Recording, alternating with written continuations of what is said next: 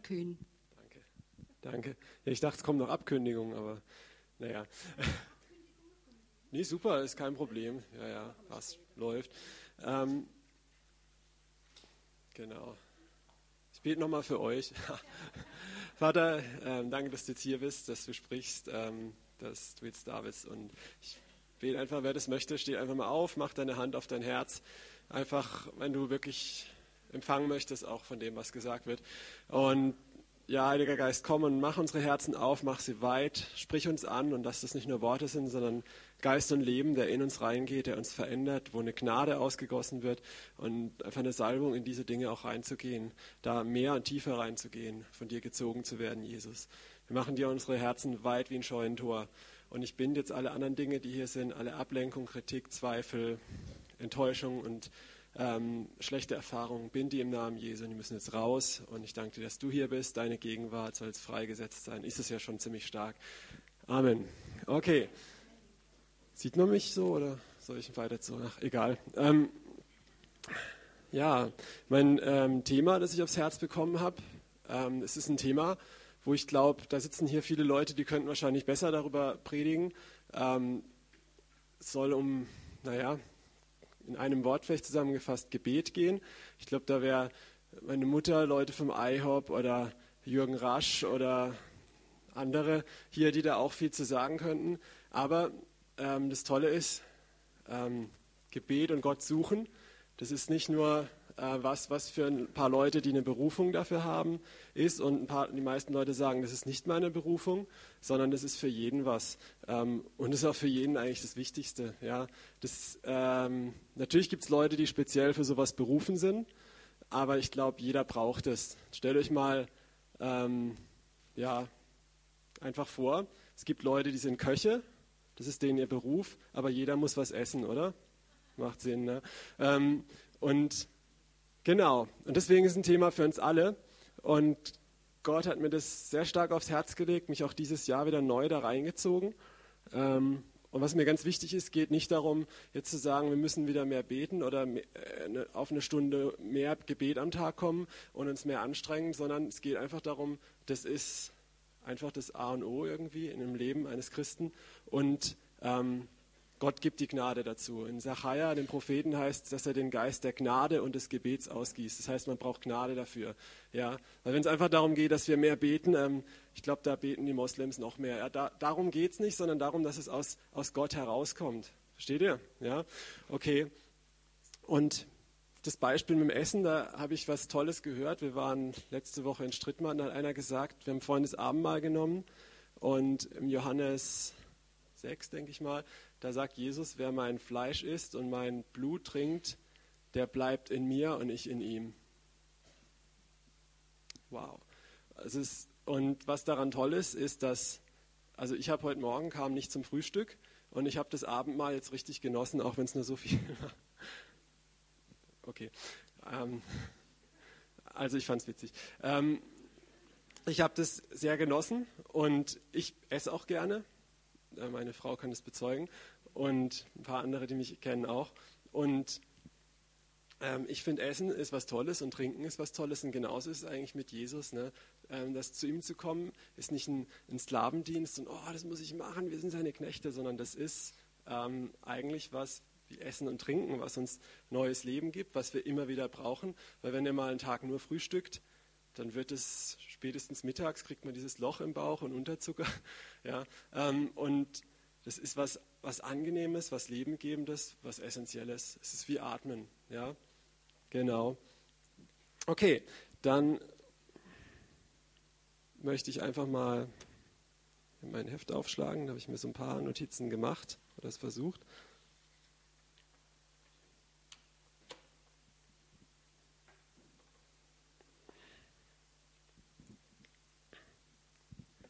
Genau. Ähm, kannst du mal den Psalm 73, Vers 28 an die Tafel machen, äh, an die Leinwand?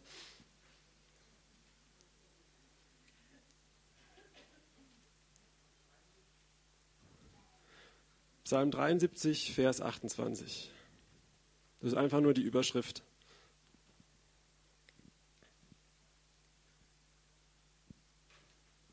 Genau, das. Was ist denn dieser Vers hier noch dieses Jahr? Ja, danke. Genau, das ist die Jahreslosung dieses Jahr. Und das hat sehr viel mit mir gemacht. Ich glaube, dass das nicht einfach nur ein netter Spruch ist für dieses Jahr. Also ich nehme einfach mal, ähm, genau, ich aber Gott zu nahen ist mir gut. Und in dieser Jahreslosung ist es so übersetzt, Gott nah zu sein ist mein Glück. Und ähm, als ich das gehört habe, irgendwie hat Gott Anfang des Jahres sehr viel auch zu mir darüber gesprochen und mir einfach ähm, ja, gezeigt, dass er dieses Jahr ähm, wirklich das machen möchte mit uns, dass, dass er uns zu sich ziehen möchte, dass er, dass es unser Glück wird, ihm nah zu sein und nicht unser Krampf wird oder unser Kampf oder unser, äh, unsere Pflicht, sondern unser Glück wird. Ja, ähm, haben, wir, haben wir hier ein, ein Ehepaar, Liebespaar, die sich lieben? Die dürfen sich mal melden. Okay, viele. Jetzt brauche ich zwar na, ein paar.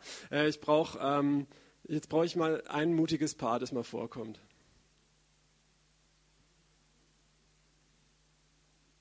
Viele Liebende. Wo sind die mutigen Liebenden? Ja, cool, danke. Ich versuche das immer ein bisschen äh, uns mit einzubinden, weil wenn wir kommen, haben wir alle was zu geben. Vielen Dank, dass ihr euch traut. Ist auch nichts Schlimmes, ist was ganz Tolles. Gebt ihm mal einen Applaus, jawohl. Okay. Ähm, und es ist was ganz Einfaches. Es ist vielleicht krasses vor Leuten zu machen, aber das kann es durchaus noch schöner machen. Vielleicht auch ein bisschen aufregen. Und zwar habe ich jetzt eine Aufgabe an euch. Ähm, du darfst jetzt deinem Mann einfach sagen, ähm, ein Attribut an ihm, das du toll findest.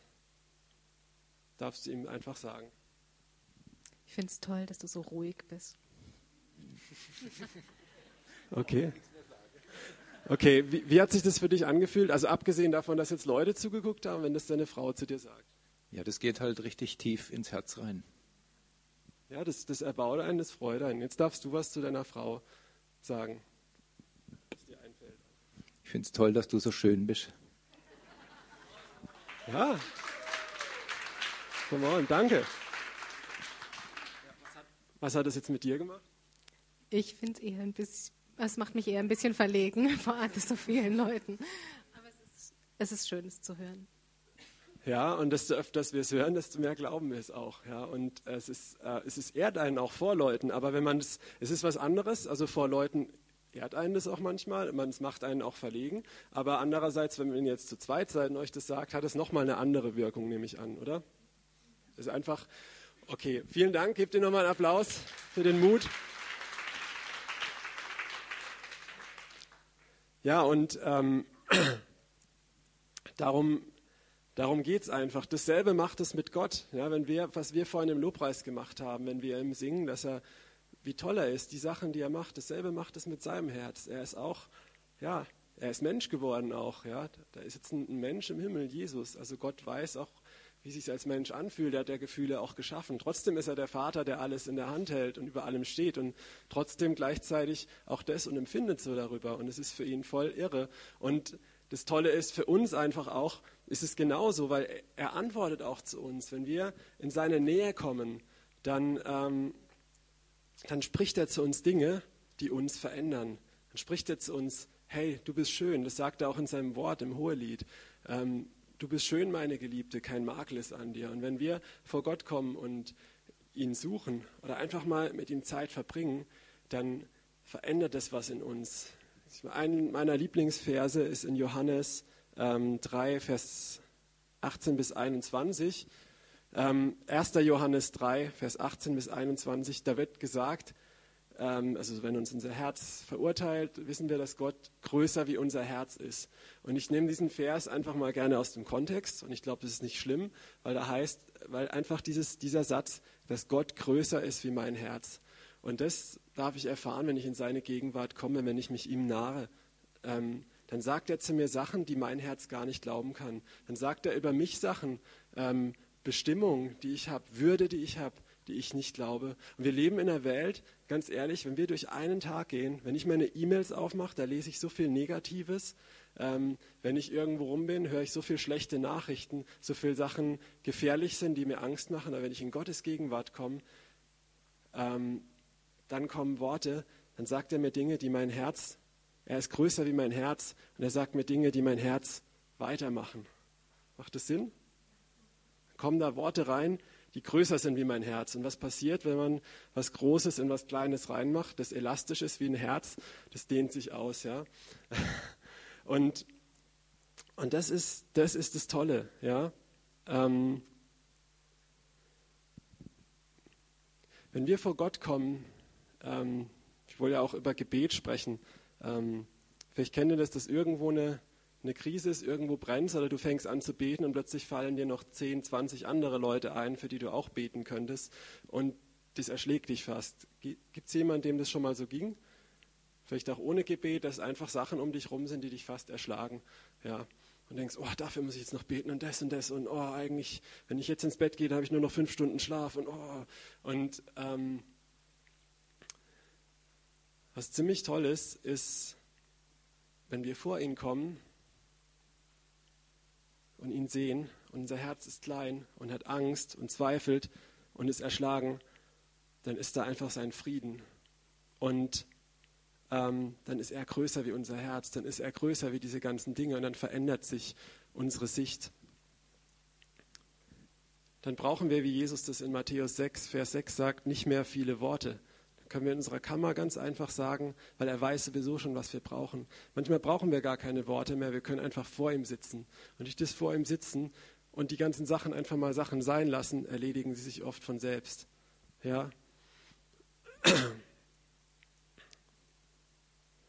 Ähm, ich, mal, ich bin mal spazieren gegangen und da habe ich äh, auf so einer Wiese bei uns in der Nähe und da war, da, sind als solche ähm, Greifvögel, die da irgendwelche Viecher jagen und ich bin gelaufen und plötzlich kam so ganz klar ein innerer Impuls, bleib stehen. Und ich bleib stehen und er sagt, jetzt guck hoch und ich gucke hoch und sehe diesen, diesen Bussard oder was das war, da kreisen. Und und es war, wie wenn er sagt, was siehst du? So wie bei Jeremia. Und ich sage, ja, ein Bussard. Und was macht er? Der kreist. Ähm, und, und dann war es, wenn Gott zu mir spricht, ja, und genauso bist du geschaffen, seid ihr geschaffen, ist mein Volk geschaffen. Ihr sollt sein wie diese Greifvögel. Ihr sollt, ihr sollt kreisen durch die Thermik von der Sonne. Ja, die kreisen da hoch mit der Thermik, steigen die immer höher, ohne sich groß anzustrengen. Ja, ihr sollt Ihr sollt einen Fokus auf mich haben, in meinem Licht sein und das bringt euch von alleine, ohne große Anstrengung, immer höher. Und von dort oben hat der Bussard eine ganz andere Sicht. Stellt euch mal den Bussard ohne Federn vor oder dass er sie nicht benutzt und auf dem Boden rumhoppelt wie so ein Dackel und versucht Mäuse zu jagen. Der wird nicht sehr erfolgreich, da bin ich wahrscheinlich erfolgreicher.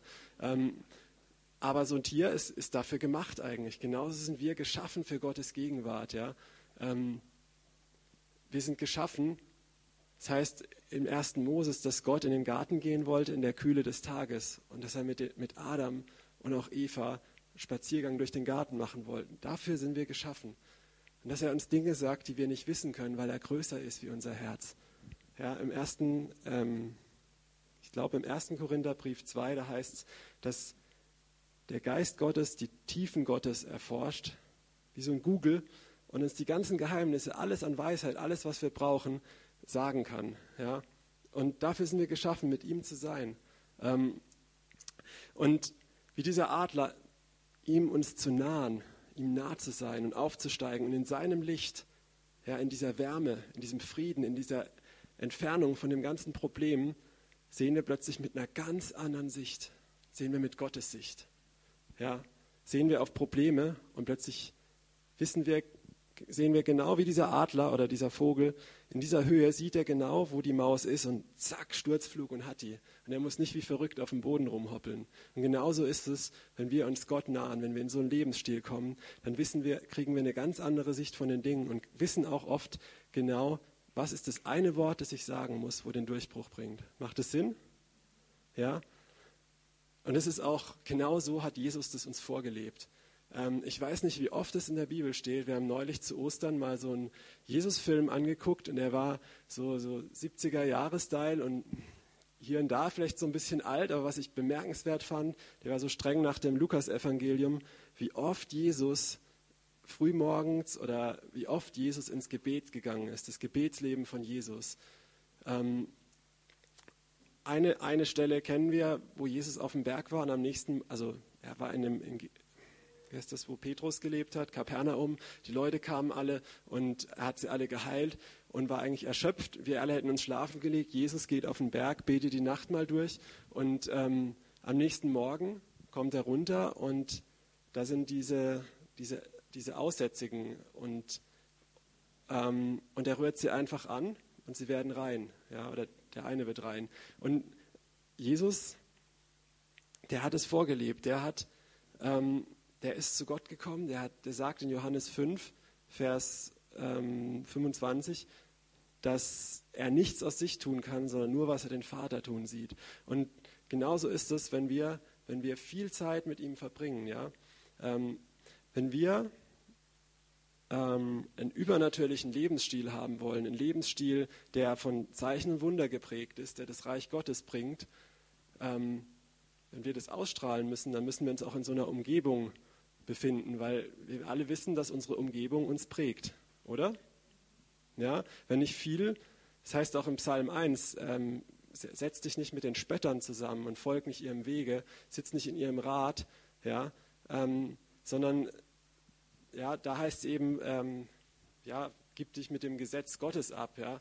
Ähm, und das, weil das eine wird dich prägen und ihr Weg führt dahin und das andere führt dahin. Das heißt, dein Umfeld prägt dich. Und wenn du viel in Gottes Gegenwart bist, dann macht er dein Herz größer. Dann, dann bekommst du plötzlich einen Glauben und es ist was ganz Normales, was in dir lebt. Ähm, wenn du betest, dass du nicht viel beten musst, dass du einfach ein Wort sagst. Ja, meine Frau hat auch, das ist lustig, ich das kurz erzähle, ähm, diese, für die sie gebetet hat äh, in der Schule, die hat, hat ja später gesagt, sie hat eine Freundin, die auch als für sie betet, aber die betet immer so lange. Und, und sie hat einfach nur gesagt, Jesus, nimm das weg und es ist weggegangen. Ja, und ähm, bei der, der Glaube, wie bei dem Adler, dass du weißt, in welchen Punkt du nur fliegst und nicht groß durch die ganze Wiese hoppeln musst, ähm, das kommt, wenn du Gottes Gegenwart suchst.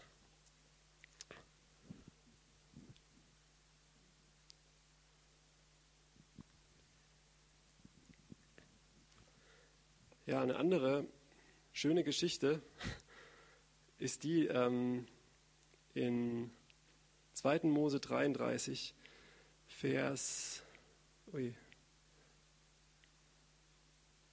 Hm, ich kann es nicht lesen, meine Schrift, ich schlage es mal auf.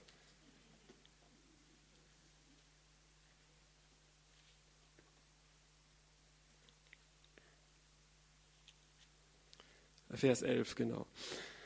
Hm. Vers 10 und 11. Kannst du das mal an den Beamer machen? 2. Mose 33, Vers 10 und 11. Und das ganze Volk sah die Wolkensäule am Eingang des Zeltes stehen. Und das ganze Volk erhob sich und sie warfen sich nieder, ein jeder am Eingang seines Zeltes. Und Jahwe redete mit Mose von Angesicht zu Angesicht wie ein Mann mit seinem Freund redet. Hier mal Stopp. Ja, das, das, ist, das ist es schon. Das ist auch was für Männer. Oft, oft Männer sagen, ja, beten ist so eine Frauensache und sowas. Ja. Aber wir alle, wir, wir sind in der Kneipe am Start, Männergespräche bei einem Bier. Und hier steht, er redet wie mit einem Mann mit seinem Freund von Angesicht zu Angesicht. Ja, also keine Ausrede mehr. Ähm, und ja, das ist, das ist, es ist unser Glück. Weißt du, Gott hat so viele Wege zu reden, zu einem Gemeinschaft zu haben. Ich habe mal ähm, eine ziemlich krasse Zeit durchlebt und ähm, hatte da auch ziemlich viel gefastet und bin irgendwie innerlich sehr zerbrochen geworden und so. Und saß dann da am Rhein, da am, an dem Fluss und habe Bibel lesen wollen. Und es war so kurz vor dieser Fastenzeit, die so zu Ostern ist. Und, und es war einfach nur ätzend. Und irgendwann sagt Gott zu mir, also kam so eine innere Stimme, sage ich mal so, die so sagt, ich möchte, dass du in der Fastenzeit nichts fastest, sondern Bibelfasten machst. Da habe ich gesagt, what? Das ist bestimmt nicht Gott. Ähm, Und irgendwie kam da aber so ein Frieden, der sich in meinem Herzen ausgebreitet hat. Und irgendwie habe ich gesagt, okay, gut, mache ich. Ich werde die ganze Fastenzeit nicht einmal die Bibel anrühren. Ja. Und, und es war so eine starke Zeit. Ähm, ich bin in der Zeit einfach spazieren gegangen, sehr viel in der Natur und habe mit Gott geredet und war wieder da, wo Adam im Garten war. Und Gott hat so viel gesprochen auf so eine neue Art. Und durch dieses Bibelfasten, das war wie bei einem richtigen Fasten, dass du wieder dich voll freust aufs Essen. Das kaum abwarten Ich habe sogar Träume gekriegt von der Bibel und sowas. Ja. Ähm, und als ich dann wieder die Bibel gelesen habe, dann war das wieder voll lebendig. Was ich damit sagen möchte, ist nicht, dass, dass das auch mal jeder machen soll. Das hat Gott so zu mir gesprochen in dem Fall, weil es in dieser Lebensphase wichtig war. Aber ich möchte uns ermutigen, dass Gott nah zu sein heißt nicht, ich muss mich verkrampfen oder ich muss, ich muss irgendwas ableisten oder sowas, ja, sondern ähm, Gott nah zu sein heißt einfach, mit ihm Gemeinschaft zu haben, mit ihm Zeit zu haben, ihn zu kennen, ja. Wie willst du dieser Welt jemand zeigen, den du nicht kennst, ja? Und wenn du in seinem Licht bist, in seiner Gegenwart, das verändert sich, verändert dich. Und hier, ähm, ja, und er hat mit Moses geredet wie ein Mann mit seinem Freund, von Angesicht zu Angesicht. Und danach sehnt sich Gott mit jedem von uns, dir seine Gedanken persönlich zu sagen, nicht durch mich, durch einen Prediger. Darauf hat Gott, glaube ich, keinen Bock. Da hat er schon bei Moses keinen Bock gehabt. Er wollte sich dem ganzen Volk zeigen, aber das Volk hat gesagt, nee, Mose, geh mal. Und ist es heute anders oft? Ja, Gott möchte, er hat gesagt, ihr sollt mein Volk sein, ich will euer Gott sein. Vom von Anfang der Bibel an bis, bis in die Offenbarung ist es sein Wunsch, wo es am Schluss heißt, und die Hütte Gottes ist bei den Menschen und, und sie sind in ihm drin, in dem Tempel, weil er der Tempel ist. Ja?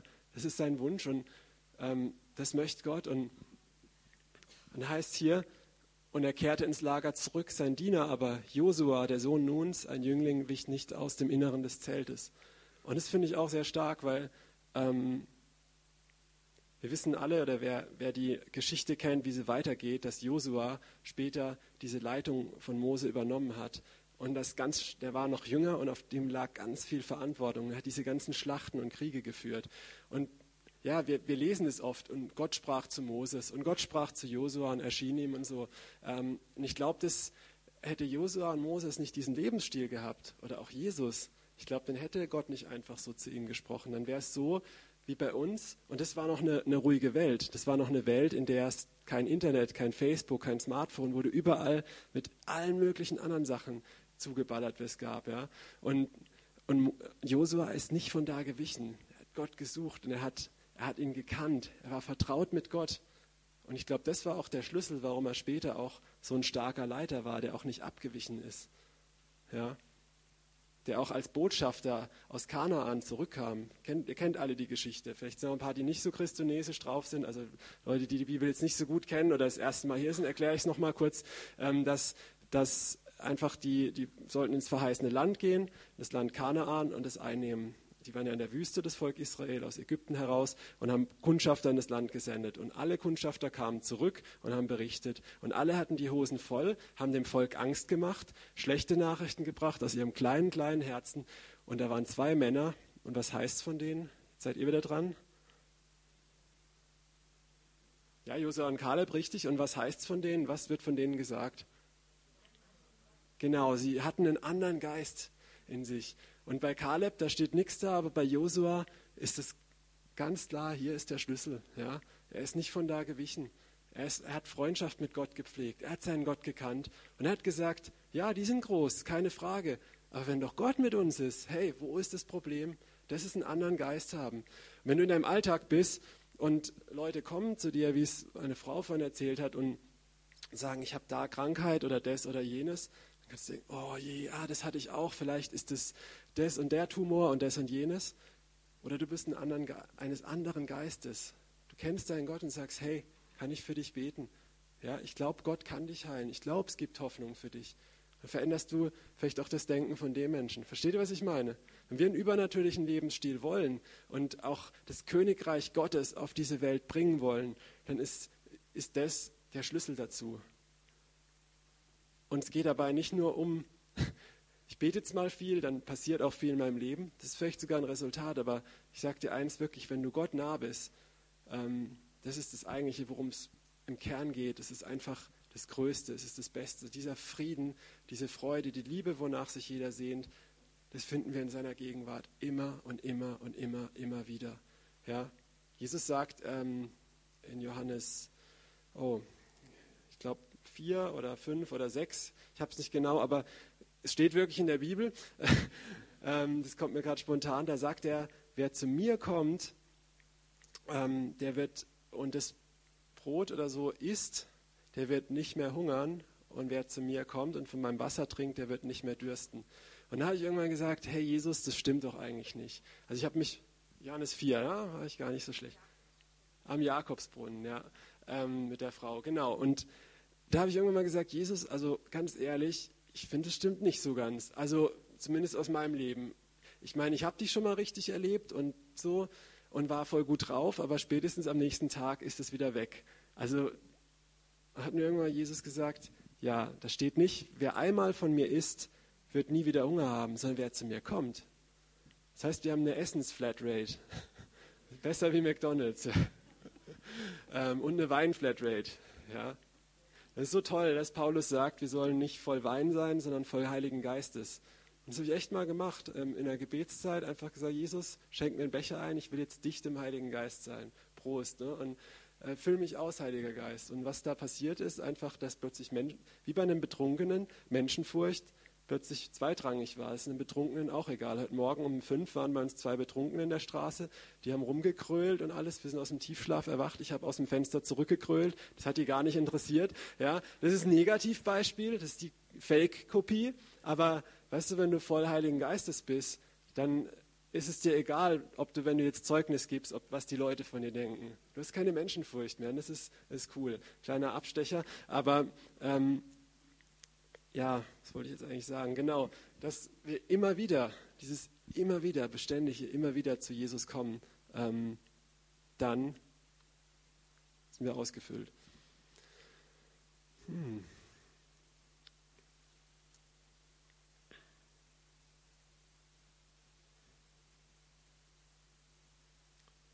Ja, und das, was wonach wir uns sehen, nach, nach dieser Liebe und dieser Fülle, das ist immer wieder da, ist immer wieder greifbar. Du musst nur kommen. Du musst dich nur immer wieder überwinden.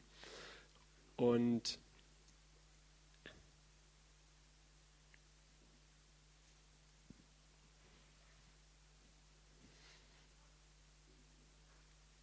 ja, das ist unser Job.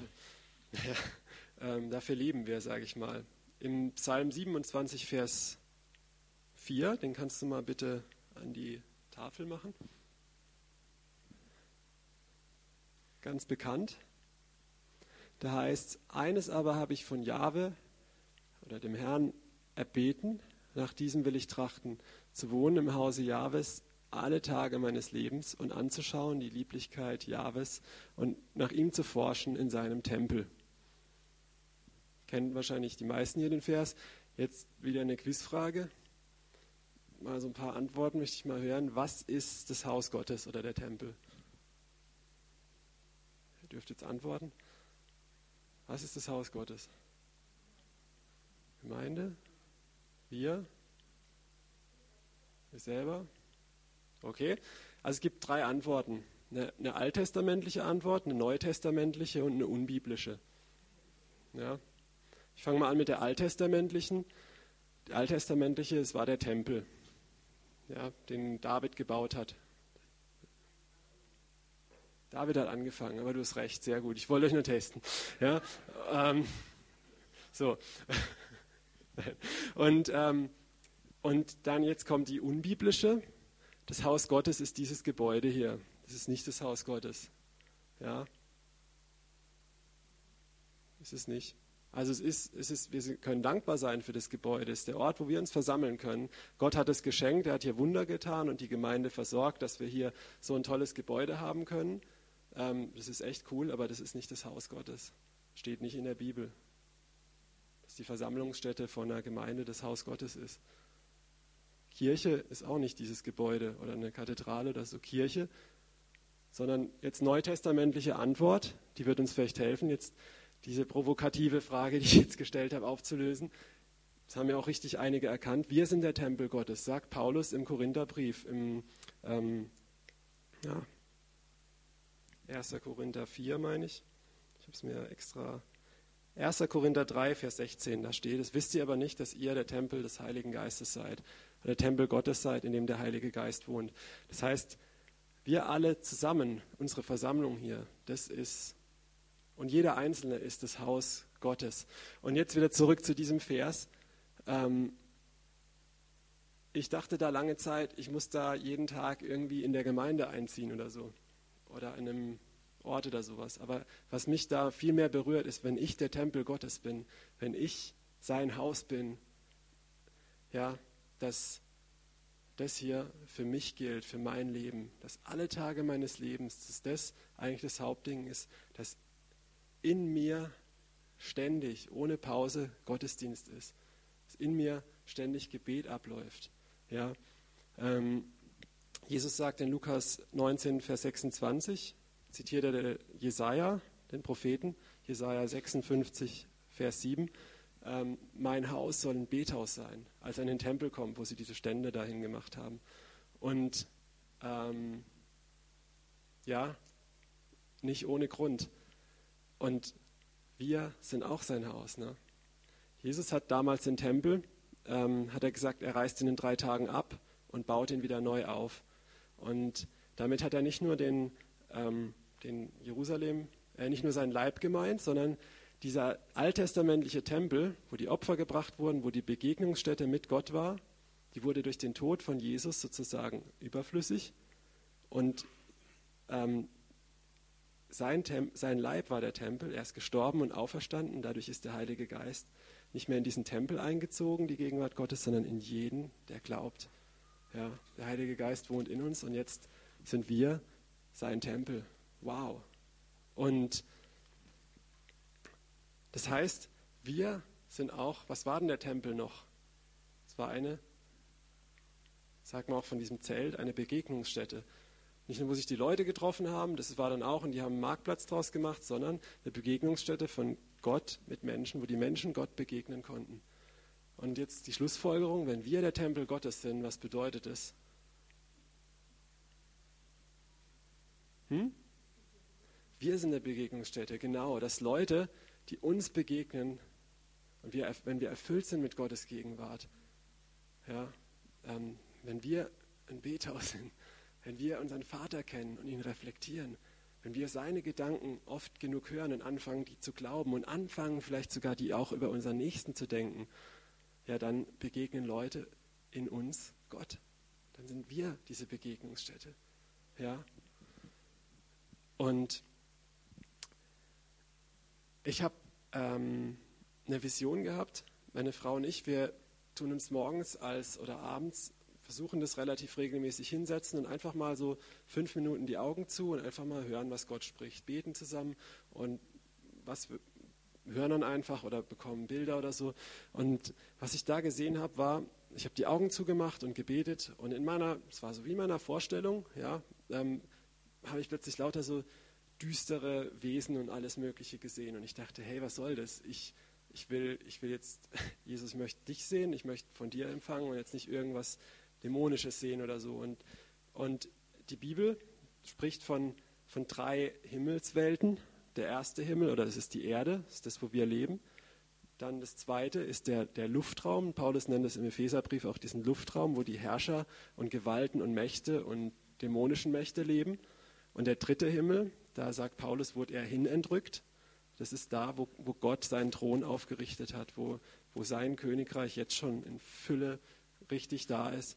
Und, und was, was dann war, als ich gesagt habe, Gott, was soll das? Warum sehe ich jetzt so düsteres Zeug? War, dass er gesagt hat, du bist gerade noch im zweiten Himmel und du bist umgeben von zweitem Himmel. Und da ist eben so viel Dreck. Und dann habe ich das wie aus einem Zoom so weggesehen. Und dann habe ich wie so eine Erdoberfläche gesehen. Und dann habe ich so eine vielleicht so fünf, sechs Meter hohe, braune, dreckige, stinkende Wolke gesehen. Und da drin hat es rumgewuselt von Ungeziefer, Dämonen, so Zeug. Und obendran war so ein blauer Himmel. Und es war richtig offen und das war, das war quasi die Erde, der zweite Himmel und der dritte Himmel, wo Gott war. Okay? Und dann ist was Cooles passiert. dann ha, habe ich gesagt, wie, wie kann ich da rauskommen oder wie, dann habe ich gesehen, wie ich so, wie so hochgeflogen bin in diesen dritten Himmel, so hochgetragen wurde und der ganze Dreck ist von mir abgefallen. Ich war da eine Weile, bin wieder zurück auf die Erde und stand dann da und plötzlich war um mich rum in so einem Radius von fünf Metern, war plötzlich diese Dunstwolke weg und es war klare Sicht. Das heißt, der Himmel war offen. Ja, das sagen wir immer so im christlichen Schau. Jesus, öffne den Himmel, wir wollen einen offenen Himmel. Und ähm, ja, und das ist auch, was passiert. Und das ist auch die ganze Sache mit dem Reich Gottes. Ja. Im Vater unser beten wir auch, dein Reich komme und dein Wille geschehe. Dass die Herrschaft Gottes, die frei ist von diesem ganzen Dreck, dass die, die im dritten Himmel schon ist und Gottes Ziel ist, dass der Himmel auf die Erde kommen wird, ist, dass sie auch hierher kommen, dass wir das Reich Gottes bringen. Und, und dann habe ich gesehen, wie ich so da war und um mich herum war das frei. Und dann hat Jesus gesagt, ja, so wird mein Reich auf die Erde gebracht. Und dann habe ich gesehen, ähm, auch wie so Orte und eben auch Gebäude waren äh, in denen viel Anbetung gemacht wurde. Und dort hat sich das auch, diese reine Luft länger gehalten. Aber das, das Wesentliche waren eigentlich immer die Leute, die von Gott erfüllt waren. Da habe ich gesagt, wie kann das sein, dass Leute so sind und um die rum ist es offen? Und dann kam einfach, wenn ihr an mich denkt, wenn ihr euch meiner Gegenwart bewusst macht, wenn ihr ähm, betet, wenn ihr Anbetung macht, ja. Und, und dann war das frei. Und dann breitet sich das aus, ja. Und genau. Ähm, das ist, glaube ich, ganz stark auf Gottes Herzen. Und das ist auch, was ich gesagt habe. Wenn wir ihm nah sind und in seine Gegenwart kommen, dann fällt dieses ganze andere Zeug ab. Der Dreck, der Schmutz, diese ganzen Dinge. Er spricht zu uns, seine Gedanken füllen uns, sein Geist und wir landen wieder und seine Gegenwart breitet sich auch da aus. Ja. Ähm, und ich glaube, dass es einfach ganz praktische Sachen möchte ich jetzt noch einfach mitgeben, ähm, wie, wie das möglich ist. Ich arbeite in einem Vollzeitberuf, ich arbeite in einem Umfeld, ähm, wo nicht so fromm ist oder sowas. Ja. Ähm, ich muss ständig, ich schalte da schon alles auf Durchzug, wenn ich Sachen wie Hurensohn, Fick deine Mutter und sowas höre. Ähm, ja, also in, in, meinem Umfeld, wo ich arbeite, da bin ich schon fast, pff, das, das, juckt mich gar nicht mehr manchmal. Und ähm, wie bringe ich jetzt in so eine Realität, sage ich mal, wo wir doch alle größtenteils stehen, wie, wie schaffe ich das, dass hier, dass ich alle Tage meines Lebens, heißt auch nicht jede Sekunde, aber zumindest alle Tage, ähm, ihn schaue, in seinem Heiligtum, in seinem Tempel bin, dass, dass ich dieser Tempel bin, in dem seine Gegenwart ist. Und ähm, ich denke, eins der wichtigen Sachen ist einfach, dass man die Zeit, die man außerhalb von seiner Arbeit hat und dem Stressigen, dass man die wirklich Gott gibt, so wie Jesus. Jesus hat gedient, er ist auch in Gegenden gegangen, wo in einem Menschen schon eine Legion Dämonen waren und alles, also auch in Gegenden, wo er ihn töten wollte und so weiter. Aber was hat Jesus gemacht? In der Nacht, in der Zeit, wo er frei hatte, davon hat er Zeit Gott gegeben. Ja?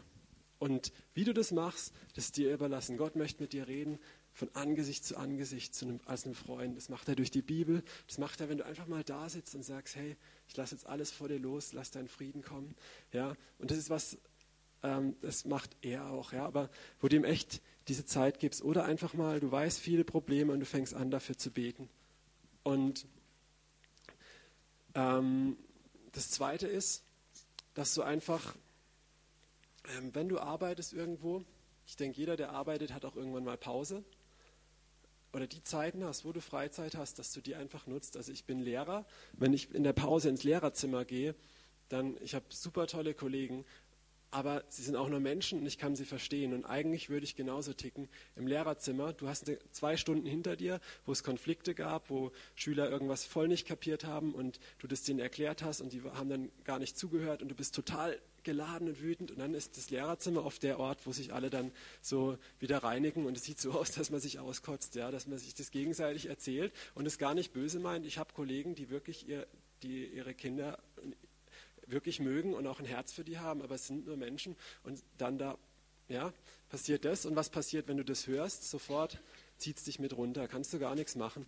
Und was, was hab, dann habe ich manchmal angefangen, einfach aufs Klo zu gehen, habe mich einfach hingesetzt. Das ist der stille Ort, das Kloster des Mannes, sagt man auch. das letzte Kloster. Und einfach mal fünf Minuten, ich habe die Augen zugemacht, ich habe gesagt, okay Gott, du bist jetzt hier. und Gottes Gegenwart hat dieses verschissene Klo sowas von gefüllt. Und, und ich war wieder so in so einem Frieden und ich hatte wieder Kraft für die nächsten vier Stunden, kein Problem.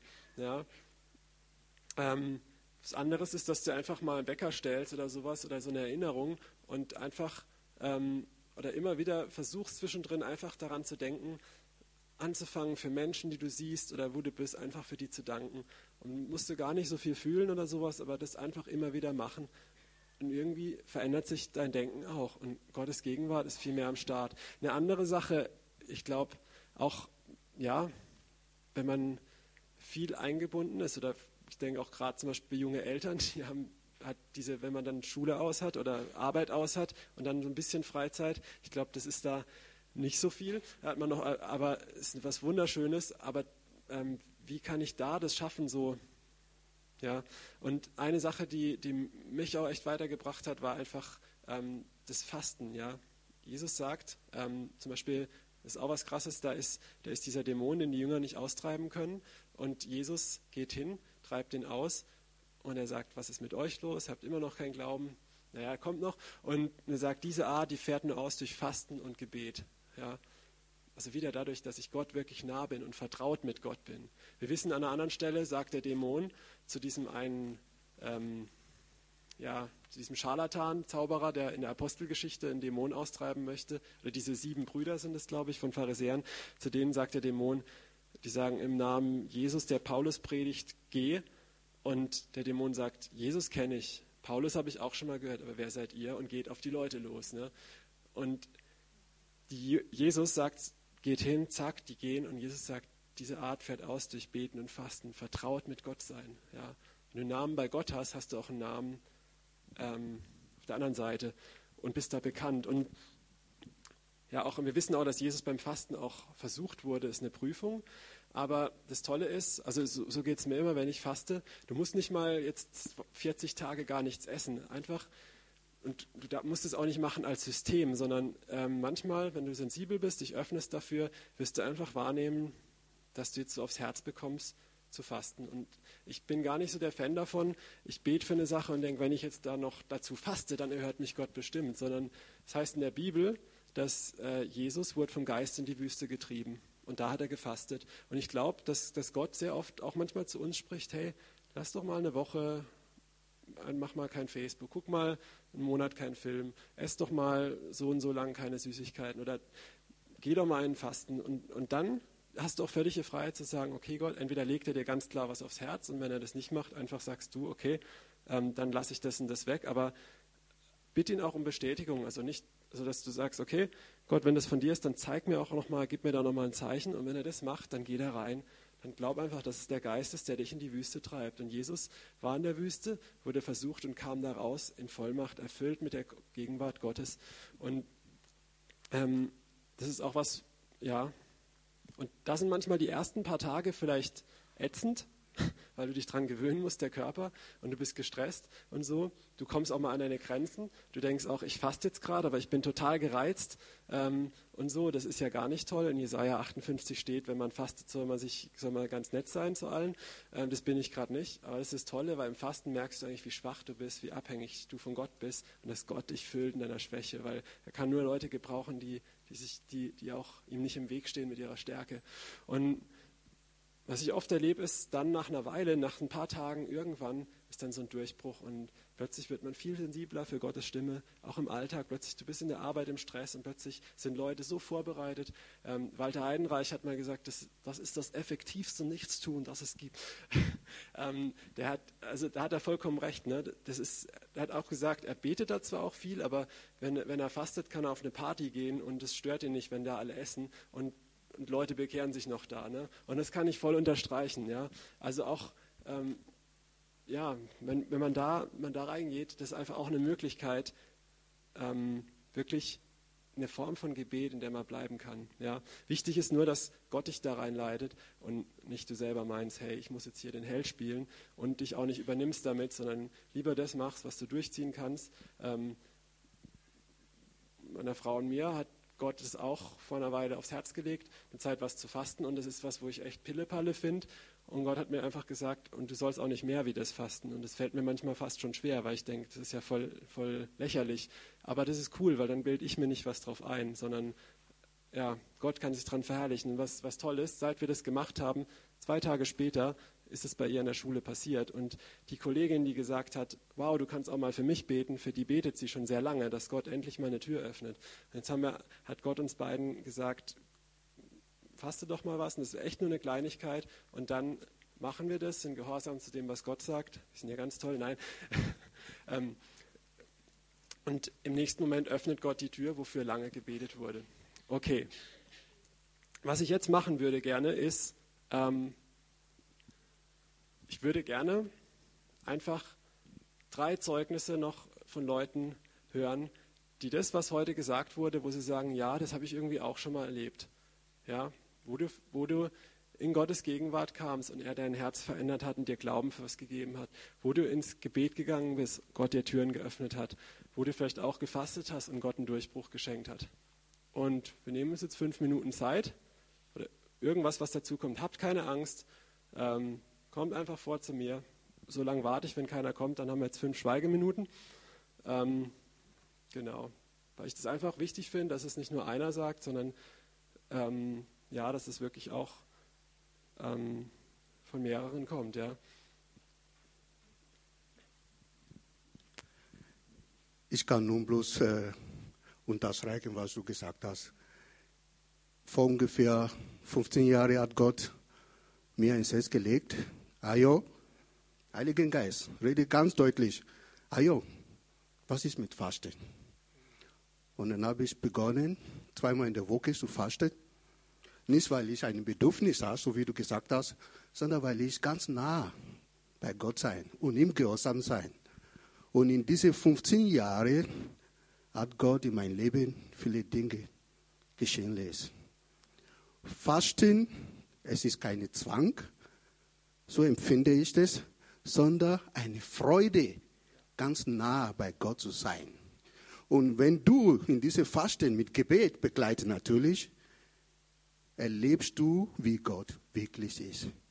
Er tut sie offenbaren. Er kommt in deine Situation hinein. Er schafft dir Wege, die du selber nicht schaffen kannst. Und noch einen. Während deines Fasten, wenn ich faste, dann gehe ich auch in meine Arbeit. Ich arbeite auch in einem weltlichen Beruf. In der Pause gehe ich zum Spazieren, Gebet. Während dieser Gebetgang habe ich auch in meinem Auskreis vor zehn Jahren oder zwölf Jahren, ich weiß nicht mehr genau, hat Gott mir eine Offenbarung. Ich wurde gehoben beim Laufen. Und ich weiß nicht, wie lange das gedauert hat. Ich wurde gehoben, wie, eine, wie jemand mir auf den Nacken gepackt hat und zeigt mir diese echte Welt, das Welt, die, Welt, die, die Erde, die wir jetzt leben, und rundherum die Verderber, die rundherum gibt, wo die Menschen hinlaufen. Millionen Falken. Und der zweite kam eine Wolke und ich sah auf eine Plattform und da sind weniger Leute. Und ich fragte, hey, hey was soll das? Und er sagt, Ayo, diese Stelle, wo du siehst, es gibt keinen Wege von ersten zweite zu kommen. Es sei denn, ich selber bringt die Leute dorthin. Und zwar durch ihre Hingabe, durch ihre Liebe an mir. Und der dritte kam noch, war weniger Leute. Und ich sage, hä, was ist das? Und er sagt, das ist die Woche meiner Herrlichkeit. Meine Kinder kommen dorthin. Aber nicht, weil sie getan haben, sondern weil ich Gnade an ihnen gefunden habe. Und der Herr zeigt viele Dinge, viele, viele Dinge, Gebeterhörungen, Wunder über Wunder. Fasten, es ist eine Hingabe.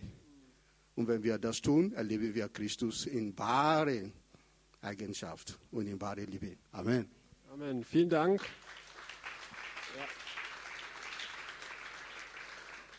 Ja. ja, genau. Und das ist cool, weil das habe ich jetzt völlig vergessen. Ja, das ist was, wenn du sagst, ich möchte Gott nah sein.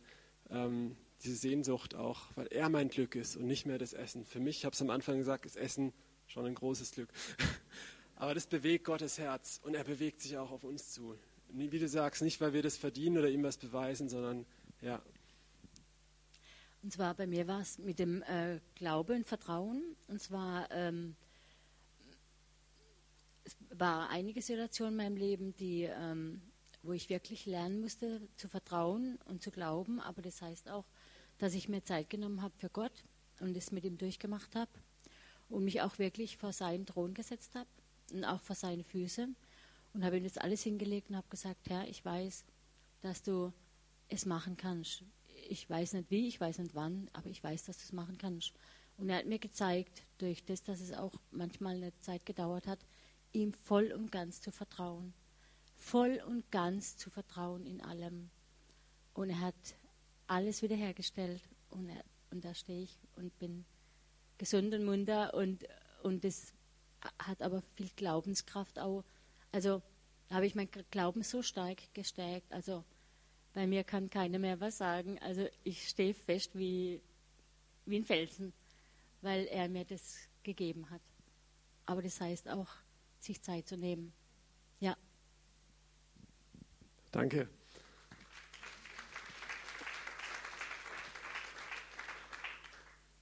Ja, den Glauben, den du dann brauchst, wenn die, wenn die Anfechtung kommt, das ist dort, sagt auch Jesus zu seinen Jüngern, ne, wo er im Garten Gethsemane ist, betet ähm, dass ihr nicht in Anfechtung fallt.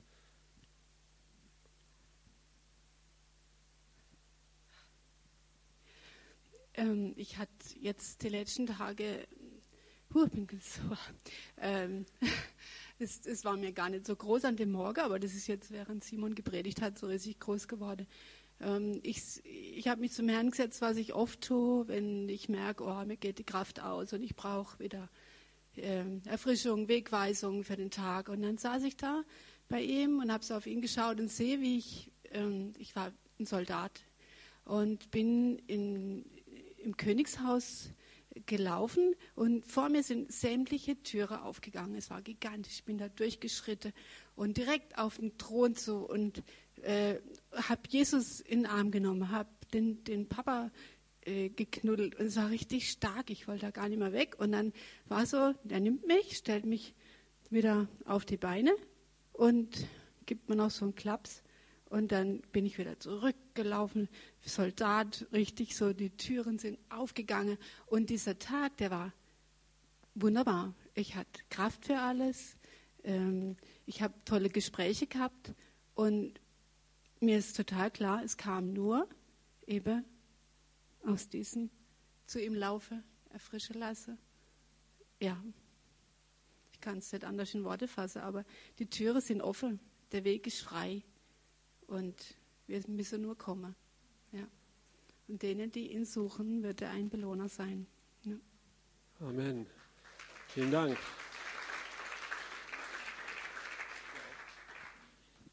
Schatz. Ähm, ich hatte, es ist kein Zeugnis direkt, sondern eher ein Eindruck am, am Freitag unter der Dusche. Äh, ein, ein, Spruch kam mir da, aber nicht aus der Bibel, glaube ich. Äh, die Axt im Haus erspart den Zimmermann. Und ähm, ich habe dann Zimmermann gleich übersetzt in Jesus. Und im, im Weltlichen bedeutet es ja, äh, ja, wenn man selber was, was machen kann, dann erspart man sich den Experten. Und äh, genau das soll es ja für uns nicht sein. Also ich habe dann für mich das so übersetzt, aha, ähm, äh, Jesus erspart äh, unsere eigene Anstrengung, ja, jetzt mal positiver ausgedrückt.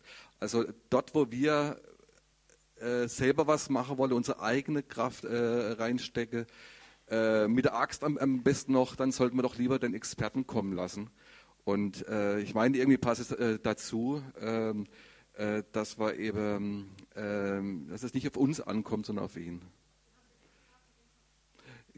Ja, genau, man hat Experten im Haus und auch äh, genau, äh, was, was, du gelesen hast mit, mit der Weisheit von der Offenbarung ganz am Anfang, das steckt da auch drin, da muss ich auch dran denken und jetzt war es irgendwie dran, doch zu sagen. Ich habe es zurückgehalten die ganze Zeit.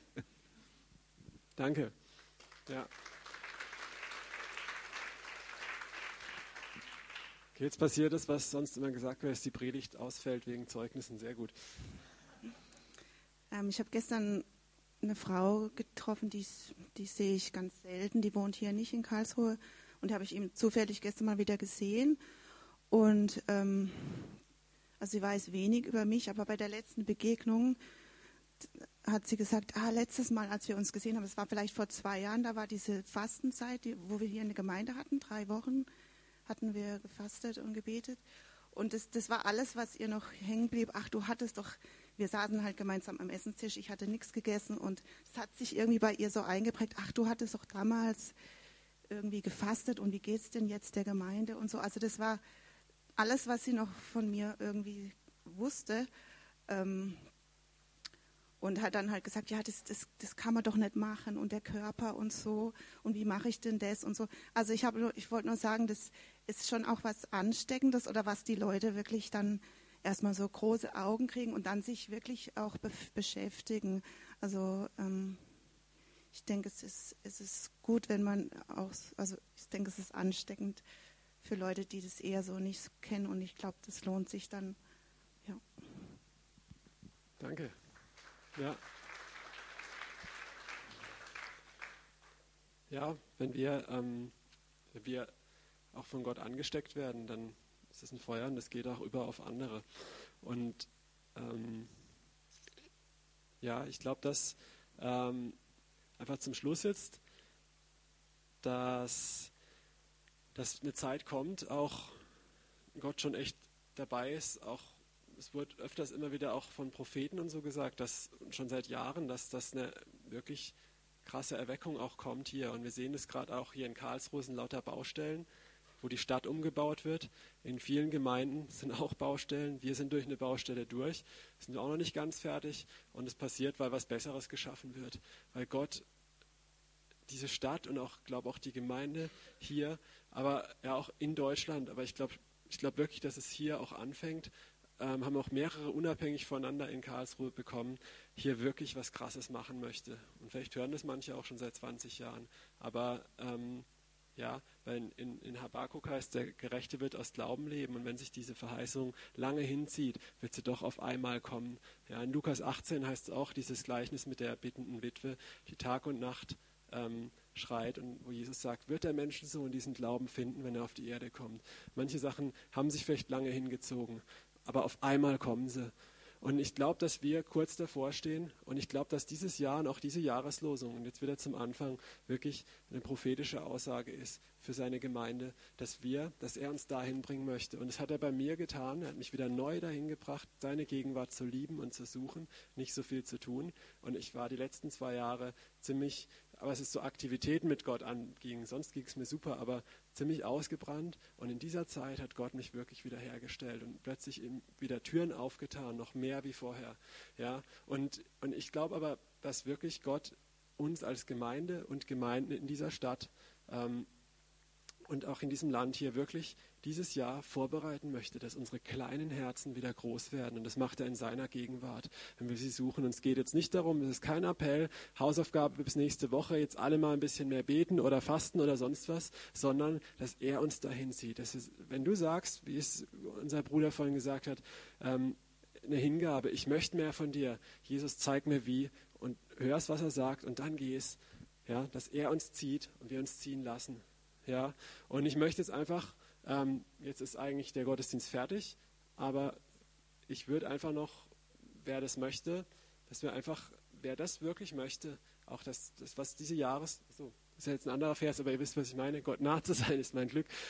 Wer das wirklich für sein Leben möchte, für dieses Jahr da reinzukommen auch, dass wir aufstehen gemeinsam und uns ausstrecken und einfach nochmal da beten, dass Gott jetzt wirklich diesen Geist der Gnade des Gebets ausgießt auf uns und dass es nicht was ist, wo wir uns mehr anstrengen, sondern wir sagen, ja, ich will und Gott auch kommen wird und es macht. Und wenn er kommt, wir aber auch dann gehen. Verstanden? Okay. Also wer das möchte, lasst uns aufstehen. Wer nicht, ist völlig okay.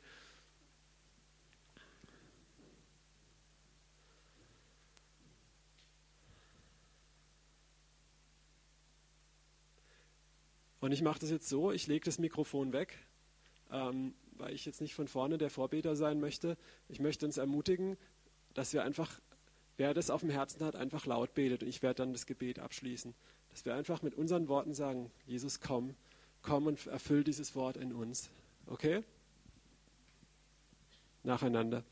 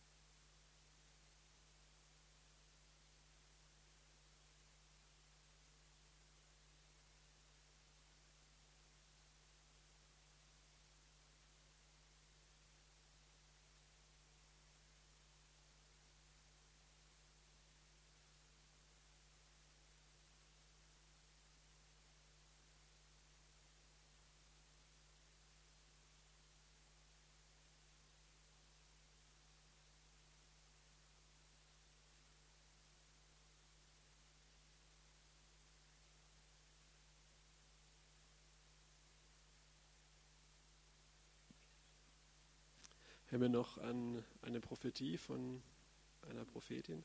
Also nicht von dir, sondern von jemand anders. Die Wendy Alec hat das rumgeschickt. Das ist die Mitgründerin von God TV.